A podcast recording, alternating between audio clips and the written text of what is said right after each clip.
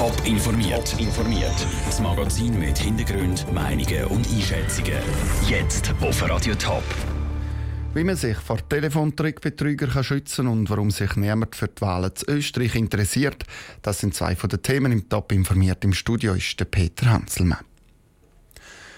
Auf dem Telefonbildschirm steht Nummer 117, Nummer der Polizei.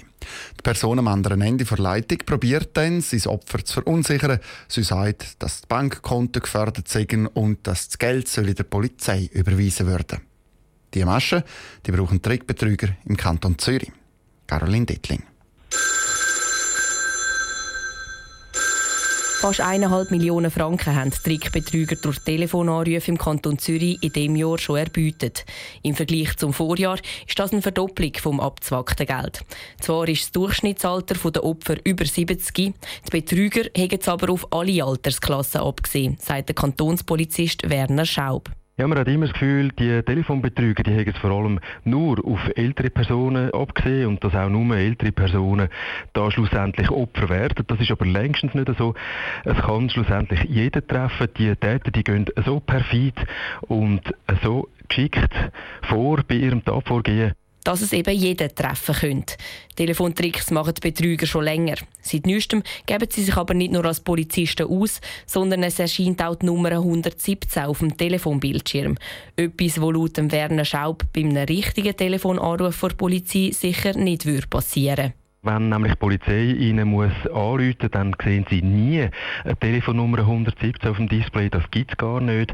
Und wenn das ein Polizist ist, der Hochdeutsch redet, dann müssen sowieso schon mal alle Alarmglöckchen läuten. Und immer, wenn Sie das Gefühl haben, irgendetwas stimmt nicht an dieser Geschichte, tun Sie um 117 anrufen. Und das Telefon mit dem vermeintlichen Polizist so schnell wie möglich abhängen.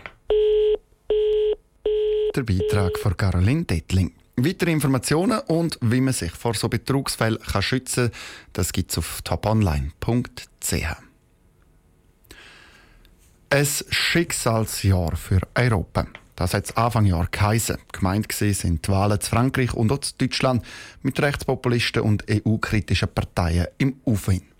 Das europäische Wahljahr das ist aber noch nicht fertig. Übermorgen wählt nämlich Österreich ein neues Parlament und auch zu Österreich sind Rechtspopulisten auf dem Vormarsch sich auch im Ausland, auch bei uns in der Schweiz, halten sich trotzdem in Grenzen.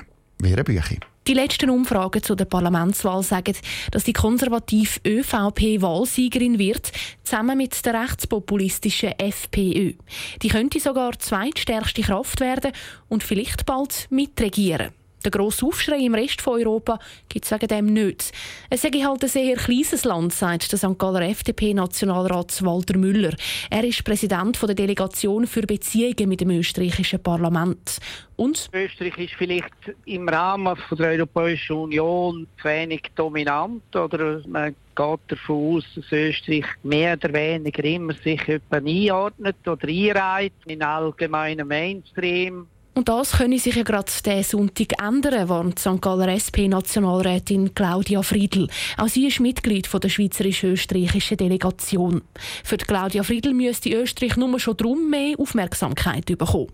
Und besonders für die Schweiz sei Österreich wichtig, nicht nur als Nachbar. Dass wir vielleicht ein bisschen zu wenig auch schauen, was wirklich in Österreich geht, habe ich manchmal schon den Eindruck.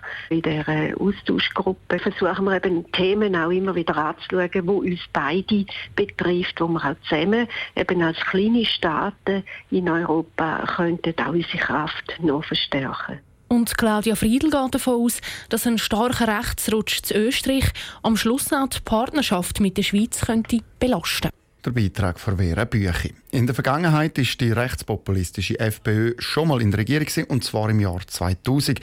Da hat es massive Spannungen mit dem Rest von Europa gegeben. Die EU hat Österreich sogar sanktioniert. In der Antarktis hat sich ein Drama abgespielt. Tausende junge Pinguine, die erst gerade das Jahr geschlüpft sind, sind verhungert. Das haben heute Wissenschaftler erklärt. Verhungert sind sie, weil die Eltern wegen einer ungewöhnlich dicken Eisschicht zu wenig schnell Futter haben können bringen Michel Eckimann. Vor sieben Jahren hat das Unheil für Pinguine in der Antarktis angefangen. Ein riesiger Teil eines Gletscherbrocken ist abgebrochen und versperrt den Pinguinen den Weg zu Futter. Die Eltern der Jungen sind weit weg, am Futter besorgen und ihre Jungen verhungern. Sterben und verenden. sagt der Zoo Zürich Direktor Alex Rübel. Irgendwann werden sie schwach, sie können sich nicht mehr auf den Beinen halten, irgendwann können sie auch die Augen nicht mehr auftun und dann plötzlich kommt halt dann der Tod.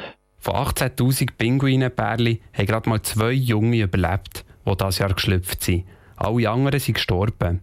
Der Philipp Geri, Mediensprecher von WWF Schweiz, ist zwar traurig, aber überraschen tut das Sterben der Pinguine nicht gross. Weil das äh, extreme Bedingungen sind, die die Tiere leben. Äh, entsprechend ist das ein grosser Rückschlag und auch äh, sehr traurig. Vor allem, weil wir eigentlich auch wissen, in der Tendenz werden so Sachen immer mehr passieren. Nicht nur wegen dem Klima haben die Pinguine Mühe, Essen zu finden, sondern auch wegen der Überfischung der Meer. Das sollte man stoppen, sagt Alex Rübel vom Zoo Zürich. Die Übernutzung vom Meer und vom Land ist natürlich das Problem, das den Menschen betrifft. Und solange wir nicht das verbessern wollen, wird dann nicht viel passieren. Sonst, ja, sonst werden weitere Tausende von Pinguinen sterben. Das ist nicht nur das Jahr passiert, sondern auch schon 2014 und letztes Jahr. Es ist aber Besserung in Sicht, dass nicht ganz so viele Pinguine sterben in Antarktis. Diverse Projekte, unter anderem auch von WWF, zum Schutz der Pinguine laufen. Der Beitrag von Michel Eckimann. Wie viele junge Pinguine genau verhungert sind, das Jahr, das wissen die Forscher nicht genau. Top informiert, auch als Podcast. Mehr Informationen gibt es auf toponline.ch.